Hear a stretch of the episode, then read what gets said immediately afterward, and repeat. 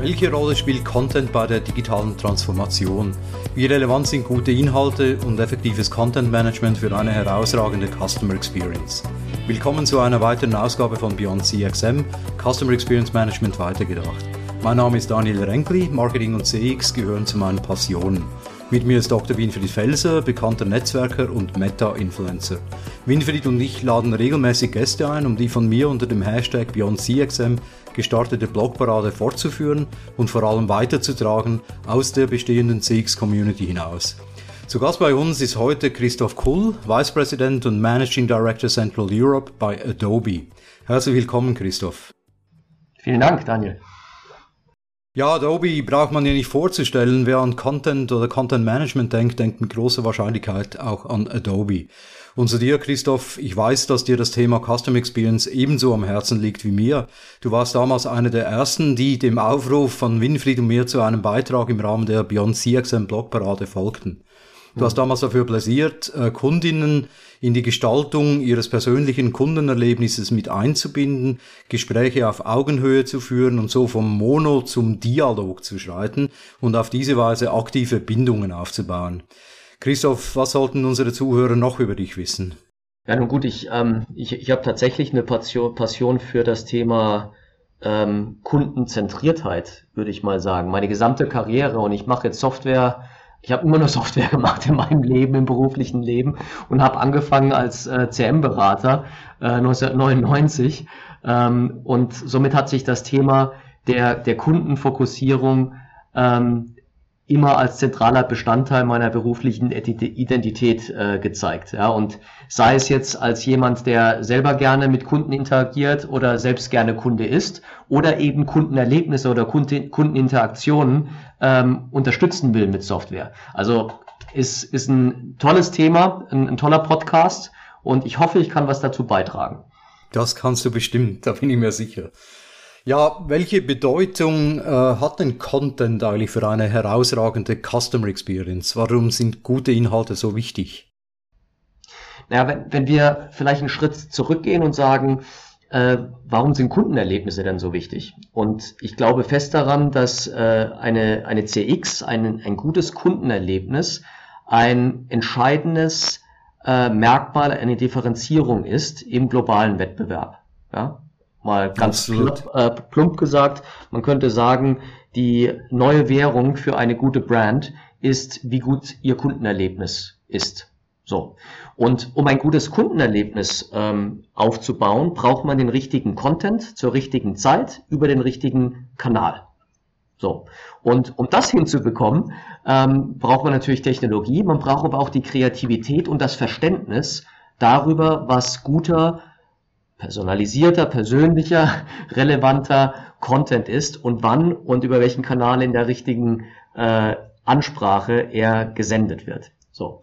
Und jetzt war deine Frage auch darauf abgezielt, na, was ist denn jetzt guter Content? Ähm, das ist schwer zu beantworten. Also erstmal muss er diese Kriterien erfüllen, gehört er zu einer guten Customer Experience logischerweise dazu, ist ein wesentlicher Bestandteil. Aber was dann wirklich guter Content ist, ist, ist pauschal so nicht zu beantworten. Das kann natürlich so Hero-Content sein, der inspiriert, der motiviert, der einen fasziniert. Das können aber auch Blogbeiträge sein, die einen zum Nachdenken bringen. Oder es können auch einfach Produktinformationen sein, die genau die Antworten auf die Fragen liefern, die ich habe, wenn ich mich um, über ein Produkt informiere. Also von daher ist es sehr breit und es muss eben den richtigen äh, Ansprüchen ähm, dann äh, genügen. Ja, ich denke, es kommt wahrscheinlich auch äh, darauf an, wo wir in der Customer Journey stehen oder wo der Kunde dann in der Customer Journey steht. Äh, nicht überall äh, ist jetzt Content gefragt, der tatsächlich vielleicht etwas zur Customer Experience per se beiträgt, sondern es kann ja auch sein, dass es erst einmal um die Brand Experience geht, dass man sich informieren will und äh, zu einem späteren Zeitpunkt äh, vielleicht tatsächlich dann so im Sinne von Fragen und Antworten, wenn die ersten Probleme auftauchen. Also ich glaube, da, da müssen wir wahrscheinlich unterscheiden, je nachdem, wo der Kunde oder die Kundin genau steht. Ja. Ah. Und, und dann könnte man natürlich jetzt behaupten, dass Customer Experience ist beyond Marketing. Ja, also ja, ab, absolut, da bin ich völlig bei dir. Das sage ich auch immer. Das ist Beyond Marketing. Genau. Und, und deswegen das, was du jetzt als Beispiele gebracht hast, ist aus meiner Sicht auch essentiell für ein Kundenerlebnis, weil manchmal habe ich als Kunde nur das Bedürfnis, mich zu informieren, wie stellt sich jetzt die Brand auf global? Ja, was sagt die zu wichtigen geopolitischen oder sozialen Themen? Ja, ist das eine Brand, mit der ich mich identifiziere? Und da mhm. bin ich noch gar nicht so weit, dass ich irgendwas kaufen will oder irgendein Produkt näher kennenlernen will. Und dann gibt's andere Dinge, ich habe vielleicht das Produkt schon gekauft und will nur noch mal nachhören, was ist jetzt hier, wo ist, wo ist die Bedienungsanleitung, ja, oder mhm. was kann ich mit dem Produkt noch machen? Und all das sind eben Teile einer Customer Experience und überall braucht's Content, Daniel. Ja, deswegen Absolut, sehen wir das ja. sehr, also ich sehe das sehr, sehr breit. Und weil du gesagt hast, Beyond Marketing, ich würde sagen, neben das äh, gehört ganz sicher äh, die Serviceorganisation dazu, die Vertriebsorganisation selbstverständlich, aber ich sage manchmal auch Backoffice-Funktion, weil je nachdem, wo der Kunde oder die Kundin aufschlägt, äh, muss man halt darauf vorbereitet sein und eben allenfalls auch äh, mit entsprechendem Content ausgerüstet sein. Winfried, du hast ja auch bestimmt noch äh, irgendeine gute Idee dazu, wo welcher Content relevant ist. Also ich wollte eigentlich vor allem erstmal dem Christoph nochmal bestätigen. Wir werden ja jetzt in zwei, drei Wochen, Daniel, wenn ich es richtig in Erinnerung haben, auch äh, mit einem Meffert-Schüler äh, äh, sprechen, der gleichzeitig auch der Lehrer von Daniel ist, dem Professor Brun. Ähm, genau. Und war, äh, war. Äh, war äh, und dieser Meffert-Schüler hat genau das gesagt, Christoph, was du nämlich gesagt hast ähm, in einem Artikel über ähm, Mythen des Marketings wurde so ein bisschen das Marketing, zumindestens das real existierende, be äh, begraben. Äh, unter anderem von äh, Herbert Meffert auch als Co-Autor und seinem, sagen wir mal, bekanntesten äh, früheren Mitarbeitern, die heute auch alle im Wesentlichen Professoren sind. Oder viele sind Professoren. Und da wurde genau CX am Schluss als Erbe quasi dieses Marketingauftrages äh, äh, letztendlich äh, definiert. Und das äh, äh, fand ich ganz, äh, ähm, äh, ganz spannend, äh, um da letztendlich da nochmal zu sagen, dass da anscheinend deine aus vielen Jahren äh, äh, basierte Erfahrung und hier als früher CRM-Pionier da letztendlich auch mit dem äh, übereinstimmt, wo zumindestens führende Köpfe in der Wissenschaft schon angekommen sind. Und sonst würde ich auch sagen, äh, relevanter Content ist halt immer eine Frage des Kontexts und, äh, und Relevanz sagt eigentlich dann letztendlich quasi diese Relation beschreibt das in gewisser Weise. Wie passt das jetzt? Weil äh, Katzen-Content will ich haben, wenn ich mich abends entspanne. Wenn ich aber jetzt gerade die Lösung für irgendein beschissenes technisches Problem brauche, irgendwie bei Riverside funktioniert mein Mikro nicht, da fände ich es ganz blöd, wenn jetzt ein toller Witz eingeblendet wird oder ein tolles Foto. Da will ich, und ich will da auch nicht über fünf Seiten lesen, ähm, äh, wie es geht, sondern am liebsten hätte ich nur einen, einen Satz oder am besten einen großen Button, wo ich draufdrücke und dann klappt das. Ne? Also das, äh, das ist das, also du hast ja angesprochen, auch in deinem Artikel geschrieben, Hero-Content. Der Hero ist eigentlich immer der, der im Moment passt. Ne? Und äh, manchmal kann der Hero dann auch ganz profan letztendlich äh, sein, was den Content angeht. Wobei ich denke, das ist schon zweierlei, äh, also Hero-Content und, und Relevanz. Also Relevanz ist sicher das Wichtigste überhaupt. Aber Christoph, vielleicht sagst du oder erklärst du unseren Zuhörern überhaupt, was mit Hero-Content gemeint ist. Ja, der, also das ist auch äh, so, ein, so ein Begriff, da äh, bin ich auch großzügig und erlaube verschiedene Definitionen. Ja, also für, für uns ähm, oder für mich persönlich ist es ähm, aufwendig produzierter, inspirierender, sich alleinstellende Content, der, ähm, der, der einfach ein, ein, ein großes Maß an, an, an Qualität mitbringt.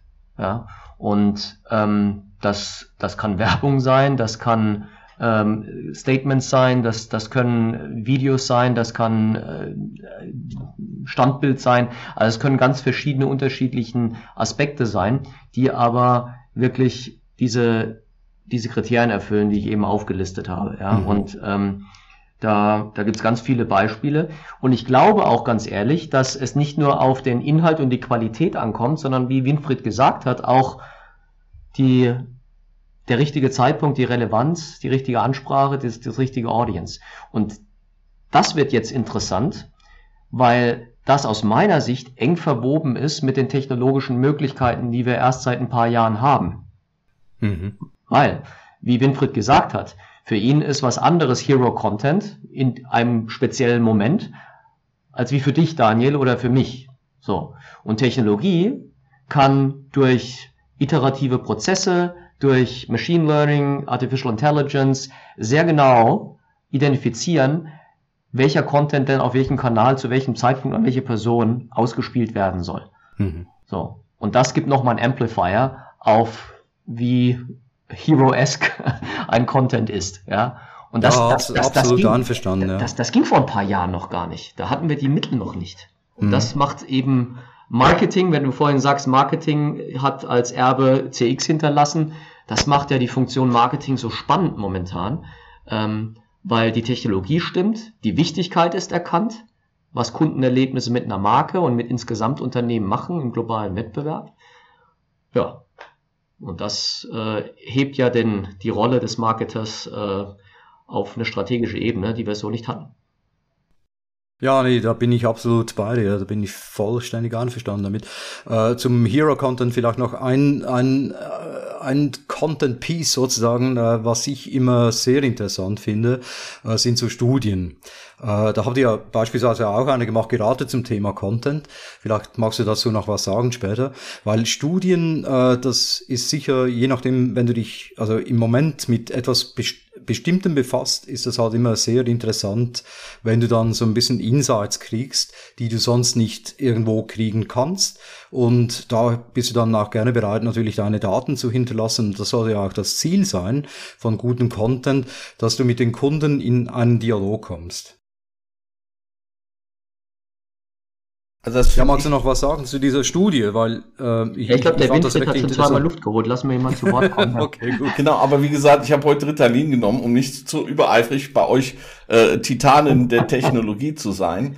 Ähm, aber ähm, was ich ganz interessant finde, wenn wir jetzt gerade über CX und Content sprechen und jetzt auf der einen Seite diesen Hero-Content haben oder jetzt deine Studie, Daniel dann ist das äh, äh, immer die Frage eigentlich der Journey und äh, in welchem Zustand letztendlich da ist. Und es gibt ja die unterschiedlichsten Modelle. AIDA ist ja jetzt auch tot und dann haben einige irgendwie IIEEC oder sonstige kryptische und manchmal steht halt am Anfang der Journey tatsächlich, dass jemand inspired wird.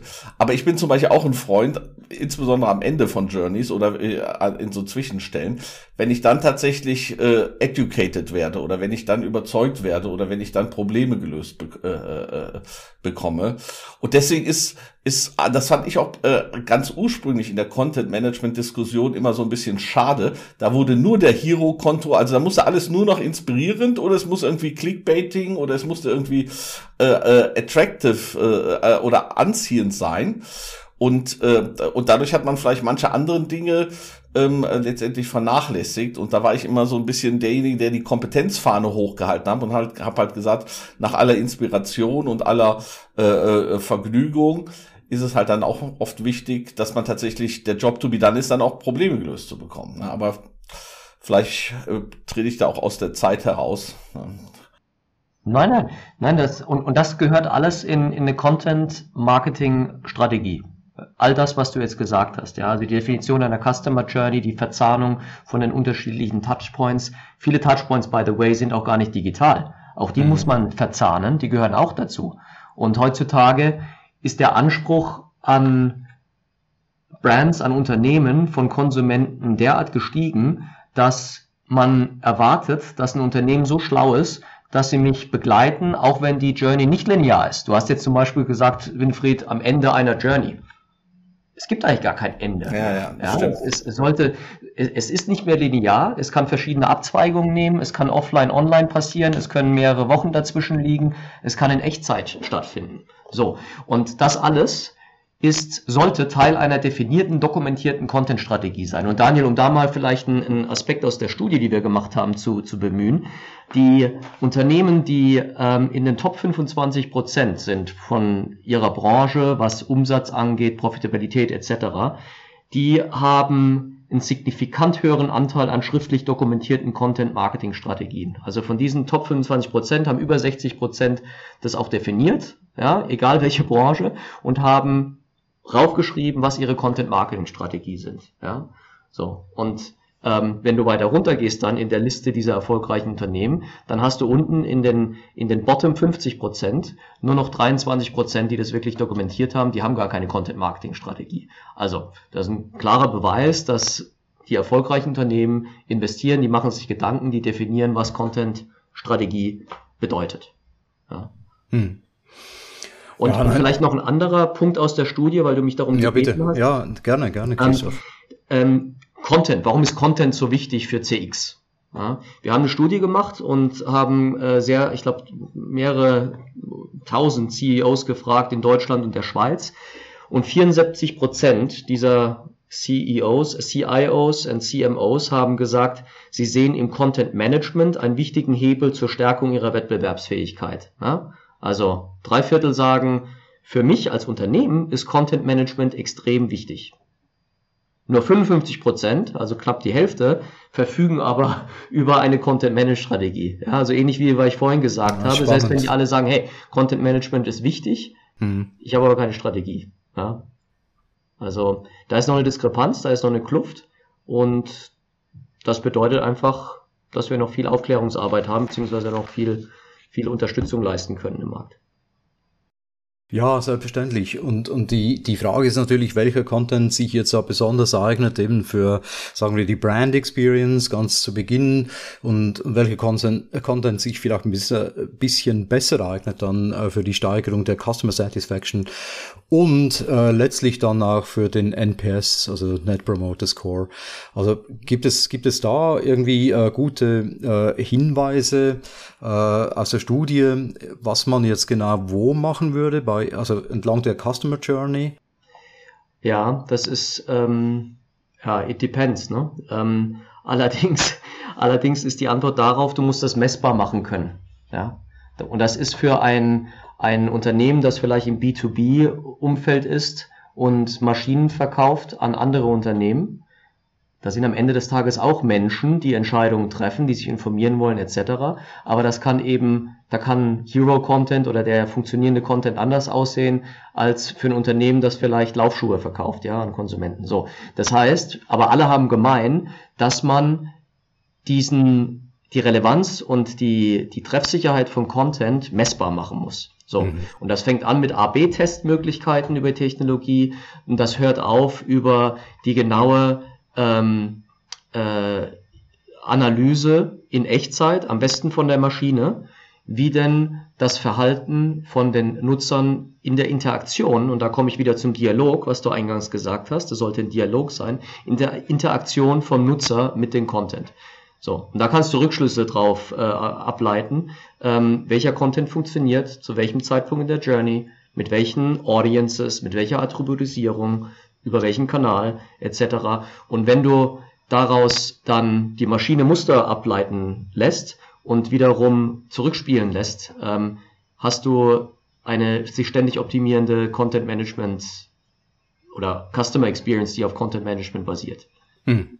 Ja, die Maschine, äh, die du jetzt äh, zwei, drei Mal erwähnt hast, die kommt ja eigentlich früher schon zum Zug, beziehungsweise die künstliche Intelligenz, die hinter der Maschine steckt, nämlich da, wo es darum geht, den Kontext herzustellen überhaupt. Also die Maschine sollte in der Lage sein, herauszufinden, was halt jetzt gerade passt, je nachdem wie der, äh, der, der Kunde oder der potenzielle Kunde oder die Kundin äh, sich aktuell verhält was sie sucht, äh, was er genau wissen will, äh, wie er interagieren will mit dem Unternehmen. Da sollte halt die Maschine dann in der Lage sein, wirklich diesen relevanten äh, Kontext, äh, kon kontextuellen Content auszuspielen. Ja. Mhm. Absolut, absolut. Und ähm, wir, wir sehen das bei vielen Unternehmen, die genau das äh, als ihr, ihr Zielbild haben. Also sprich, eine Datenwirtschaft aufzubauen, die immer mehr unabhängig wird von Third-Party-Cookies. Wie wir alle wissen, fallen die bald weg.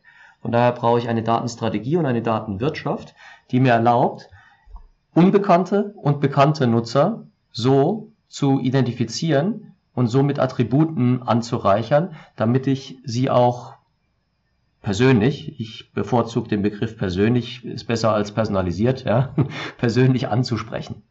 So, und ähm, ja, also vorhin haben wir über eine Content-Marketing-Strategie gesprochen. Äh, genauso braucht es eine, eine Datenstrategie, eine Datenwirtschaftsstrategie, wie man denn damit umgeht. Wo erfasst man die Daten? Wie kann man die konform aufnehmen? Wie kann man denn auch Transparenz schaffen, dass der User weiß, was damit passiert, damit Vertrauen aufgebaut wird? Wie kann man dann auch das Versprechen einlösen, dass mit den Daten auch was Gescheites passiert und ähm, dann auch die Journey relevanter und persönlicher wird? All das gehört auch zu einer Definition von der Datenstrategie.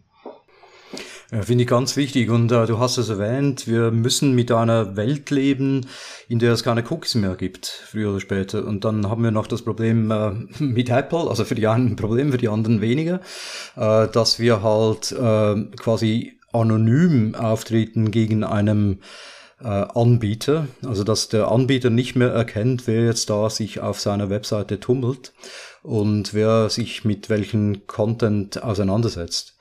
Hast du da irgendwelche Strategien, Empfehlungen dazu, was man da machen muss, außer eine äh, Third-Party, äh, sorry, First-Party-Strategie aufzubauen? Ja, also es ist ja, und da haben wir auch letztes Jahr schon unsere Studie gemacht, die Digital Trends Studio. Was interessant da war, dass ähm, auch, auch in Deutschland viele Menschen überhaupt kein Problem haben, ihre Daten einem Unternehmen zu geben. Solange sie wissen, was damit gemacht wird und solange sie, also Transparenz Nummer eins und Nummer zwei, ähm, dass sie Vertrauen haben zu dem Unternehmen. So, und das heißt also, Entschuldigung, dass ich deine Frage jetzt so rum beantworte, aber ähm, ja, die, die First-Party-Datenwirtschaft ist das, was notwendig wird. Mhm. Und ähm, auch wenn meine E-Mail-Adresse ähm, anonymisiert wird, ja, ist das noch lange kein Grund, dass ich mit der Maschine, mit der richtigen Maschine, mit der richtigen Technologie nicht in der Lage bin, sehr genau zu verstehen, ähm, welcher Mensch mit welchen Attributen, mit welchen Profilinformationen denn da mit meiner Marke interagiert. Das kann man aufbauen. Ja.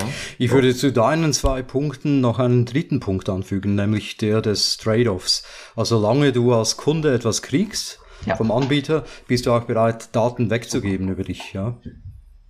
100 äh, Prozent und das ist tatsächlich auch der, der dritte Punkt, der aus der Studie herauskam, dass sie gesagt haben, wenn das Versprechen eingelöst wird, ähm, für das ich meine Daten gegeben habe, dann gerne sage ich auch, was meine Hobbys sind. Ja, ja genau.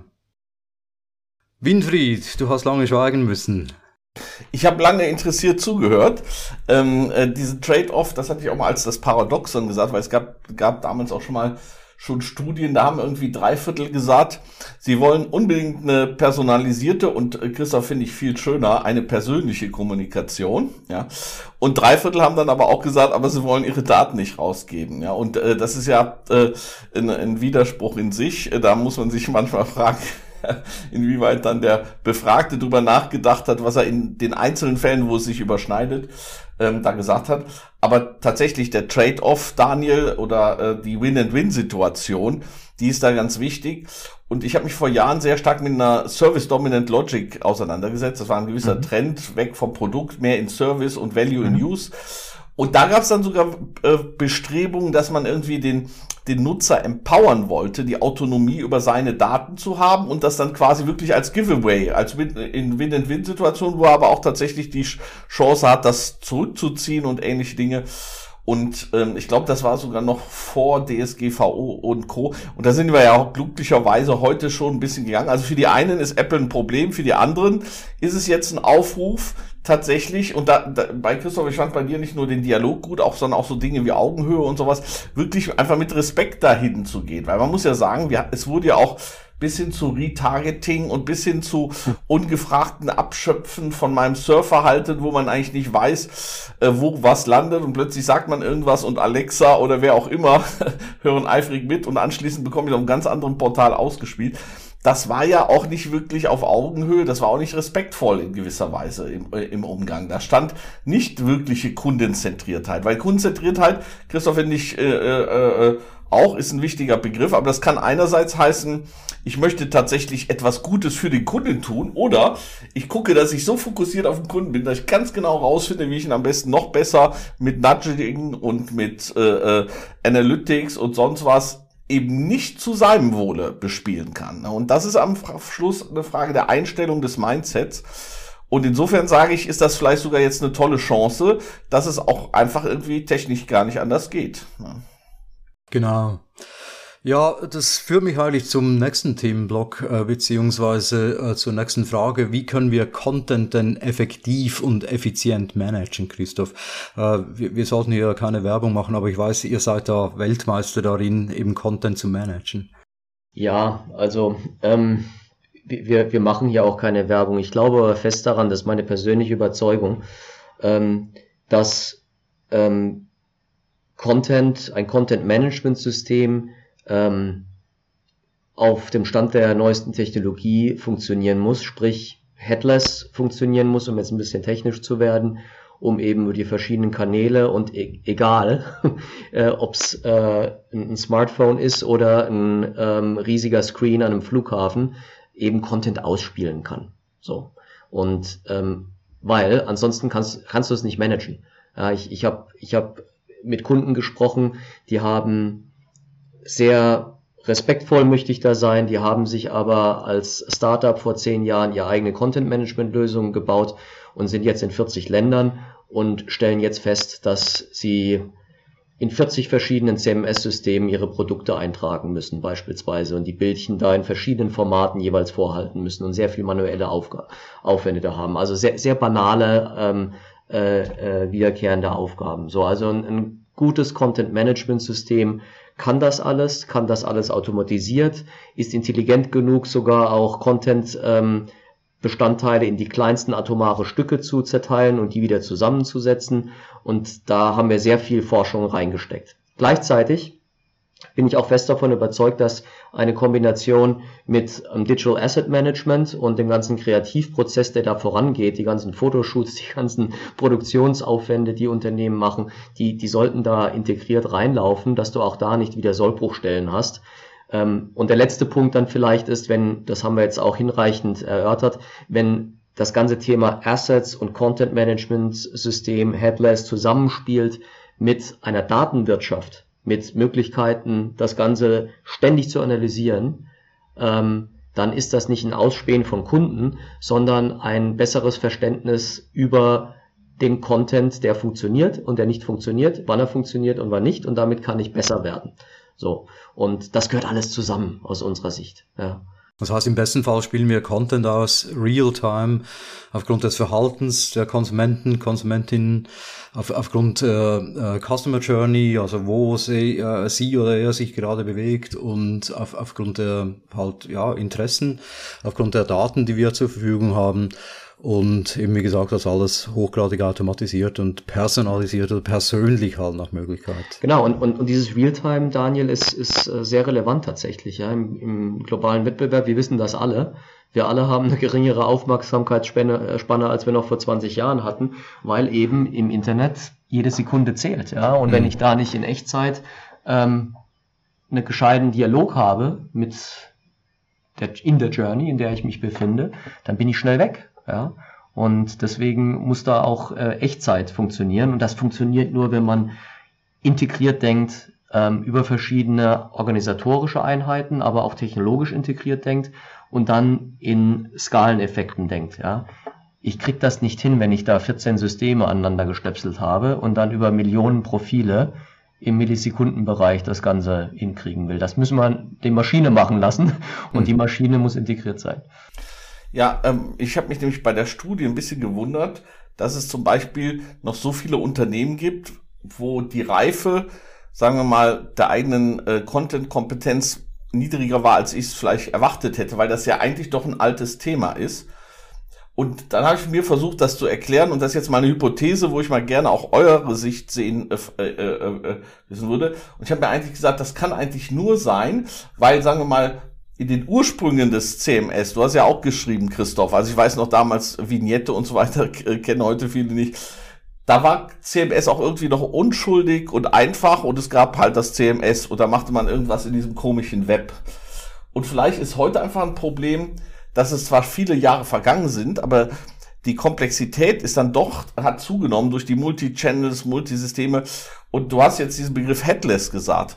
Ich frage mich nämlich immer, und du hast ja auch schon einige Technologiebausteine genannt, ich frage mich immer, was ist eigentlich die Standardstrategie, um mit so einem Software-Zoo oder mit so einem Plattform-Zoo zurechtzukommen? Ja, also ist es Headless, ist das irgendwie the Silver Bullet, äh, um dann ausspielen zu können in die verschiedensten äh, Dinge, weil es gibt ja auch noch äh, die Shops und es gibt Plattformen und dann gibt es irgendetwas, der sagt, wir sind halt die ultimative Customer Analytics oder wir sind die Customer Data oder wir und all das muss ja irgendwie ähm, zusammengreifen und der Zoo muss ja ein Ganzes, zumindestens aus Sicht des Nutzers sein, dass das nicht, ich glaube, in einem Beitrag von dir sprach, sprachst du irgendwie von zersplittert oder fragmentiert, ja. Aber was ist da, was ist da äh, äh, die silberne Kugel, um äh, den, den Werwolf vom Software-Chaos letztendlich ähm, äh, erschossen zu bekommen? Hm. Also ähm, Dani, ich weiß nicht, ob du auch antworten möchtest, aber ich kann gerne mal. Nee, nee, mach du, Christoph. Ja, ähm, wenn wir das ganze Thema mal ganz stark abstrahieren, geht's um Content und um Daten. So. Und wenn Daten und Content beide gemanagt werden und zusammenkommen und auch in Echtzeit zusammengeführt werden können, dann entsteht eine gute Customer Experience. So. Jetzt dröseln wir es mal auf.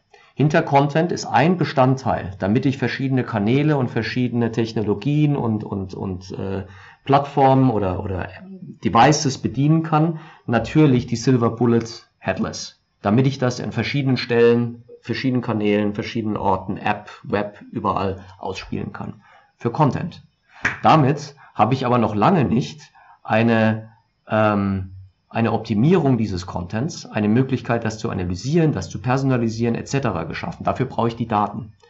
So. Und deswegen gehören die zwei Dinge zusammen.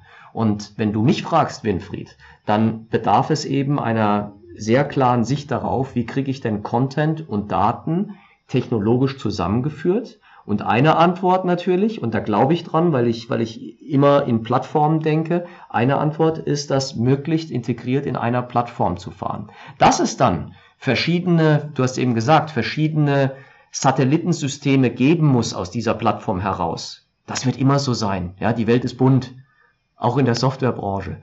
Und dann gibt's da einen, einen, einen geilen Commerce-Shop, ja. Der muss bedient werden mit Headless und in Echtzeit mit Daten äh, abfangen und gefüttert werden. Klar. Ja, dass es vielleicht eine tolle App gibt mal, die irgendwo gebaut wurde, die auch mit Headless Content gefüllen, gefüllt werden, die Profilattribute anreichern etc. Aber unten drunter musst du Daten und Content zusammengebracht haben. Und da glaube ich fest daran, dass die Zukunft zeigen wird, das geht nur mit einer integrierten Plattform. Ja, dessen, dessen bin, äh, davon bin ich äh, vollständig überzeugt. Ich denke, äh, es braucht dann einfach offene Schnittstellen, um eben vielleicht diese Best-of-Breed-Lösungen anzudocken. Ja. Eben, du hast es erwähnt, im mobilen Bereich oder im E-Commerce-Bereich beispielsweise. Aber eine unterliegende Plattform, die halt eben das ermöglicht, ist zwingend nötig. Jetzt möchte ich aber noch einen Schritt weitergehen und mal ein bisschen von Technologie und Daten und Content weg zu den Menschen, die dahinter stecken. Äh, ich habe mich gefragt, ob wir im Marketing vielleicht äh, neue Marketing Engineers statt kreative Köpfe brauchen, Datenanalysten statt Brand Managers. Wie siehst du das, Christoph? Hm. Also wir, wir haben jetzt, glaube ich, so viel über Technologie gesprochen im Umfeld von Customer Experience. Ich glaube, es ist für jeden klar, dass das Anforderungsprofil, das Kompetenzprofil ähm, im Marketing und Sales sich stark geändert hat. Ja, man braucht ein stärkeres technologisches fundiertes Wissen ähm, und ähm, ich glaube, vorhin wurde es auch gesagt, es geht nicht mehr um, um Marketing only, sondern es geht um die gesamte ähm, Custom Experience. Das heißt also auch bereichsübergreifendes Wissen und vielleicht auch Erfahrung ähm, helfen, ja, wie Produktentwicklung funktioniert, wie Vertrieb funktioniert etc. Am Ende des Tages brauchst du somit schon Marketing Engineers, die ein technologisches Kompetenzprofil mitbringen. Du brauchst aber auch Leute, die Business verstehen, ja, also breit, bereichsübergreifend und du wirst immer das ureigene Asset Kreativität brauchen. Ja? Mhm. Und ähm, das wird nie von einem Marketing Engineer oder von einem Technologie-Experten ähm, abgedeckt, sondern du brauchst diese Kreativität auch. Von daher, es ist breiter geworden, das Anforderungsprofil aus meiner Sicht, und umfasst jetzt mehrere, mehrere Facetten. Ähm, aber spannend ist. Ja. Ja, absolut, finde ich auch. Ich glaube, letztendlich ist es dann eine Frage von der Größe des Unternehmens. Entweder hast du halt die äh, Teamgröße, dass du halt verschiedene Kompetenzen äh, in einem Team hast, eben die genannten jetzt beispielsweise und andere dazu, oder du kaufst dir halt diese Kompetenzen extern ein. Ja, also ähm, die spannende Frage ist natürlich, was heißt das tatsächlich dann de facto für die heutigen Marketingköpfe. Ja, also das war auch tatsächlich immer eine große Diskussion. Mhm. Verlieren die an Relevanz gegenüber denen, die jetzt einfach Technologie oder Analytics kompetent sind oder werden, heißen die dann überhaupt Marketing Engineer? Ja, oder heißen die irgendwie Demand Generation, äh, KI, Something Experts und hängen vielleicht ganz woanders, hängen an Sales oder an irgendeinem Digital oder sonst was. Und ähm, äh, in diesem Artikel vom Professor Brun, den ich zitiert habe, äh, äh, ja, Winfried, du greifst wieder einmal vor. Das ist ja, ja, das genau. Thema des nächsten Podcasts. Das ist das Thema des nächsten Talks, aber der hat mich schon sehr be bewegt. Und ähm, da muss man vielleicht unterscheiden zwischen dem Anspruch zum Beispiel vom Marketing in Richtung Marktorientierung und de facto, wo es heute ist. Also mal ganz provokativ gesagt, sind die Marketing-Experten nachher die Kreativen, die das mit den Fähnchen machen. Ja, also macht ihr was mit Fähnchen. Aber die richtige Sexiness, die ist bei den Data-Analysten, das ist bei den äh, strategischen Plattform-Engineers, äh, Konzipierern und so weiter oder auch die Ökosystemgestaltern und so weiter. Also ähm, kann das sein, dass, dass vielleicht diese kreative Insel, Christoph, dann nachher gar nicht so, so, so eine dolle Insel am Schluss mehr ist. Einer muss halt bunte Bildchen malen äh, und einen schönen Fotografen beauftragen. Ne? Äh, ich glaube, das war nicht was, was die Market, äh, was die Marketing-Community sich am Anfang erhofft hatte an Relevanz. Also ich bin jetzt bewusst provokativ. Ja, ne? Also wenn ihr beide mit dem Kopf schüttelt, bin ich ja heilfroh, dann müsst ihr ja irgendwie ein Konter-Argument äh, äh, ja haben. Oder findet ihr die Aussage einfach nicht schön? nee, ich, ich, ich finde das gut, weil genau so eine pro, provokante ähm, Aussage braucht's ja, um Diskurs anzuregen. Ja? Also wenn wir den Begriff und die, den Auftrag von Marketing mal aufdröseln, dann ist es ja, den Markt zu kennen, den Markt bearbeiten zu können, ähm, den Markt bedienen zu können. Den Markt. So. Und deswegen möchte ich in der Berufsdefinition, in der Rollendefinition von einem Chief Marketing Officer sehr wohl das Verständnis sehen, wie funktioniert der Markt, wer sind meine Kunden, wer sind die Audiences, wie funktioniert eine Customer Journey, wie muss eine Customer Experience sein, wie möchte ich als Firma mit meinen Kunden interagieren. All das gehört ja dazu zur Definition. Und dann ist Technologie Mittel zum Zweck, ein sehr wichtiges Mittel zum Zweck, um da zu skalieren. Und deswegen brauche ich da ein Verständnis. Aber, ähm, und natürlich gehört die Kreativität auch dazu.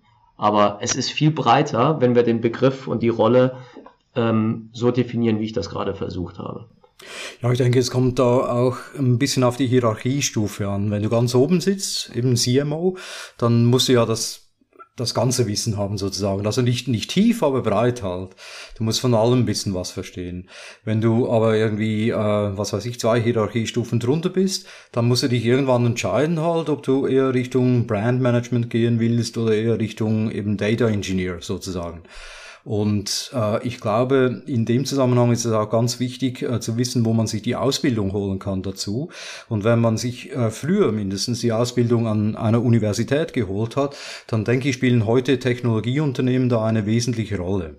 Ich mhm. nehme an, ihr werdet auch irgendwelche Ausbildungen anbieten, Universities sozusagen.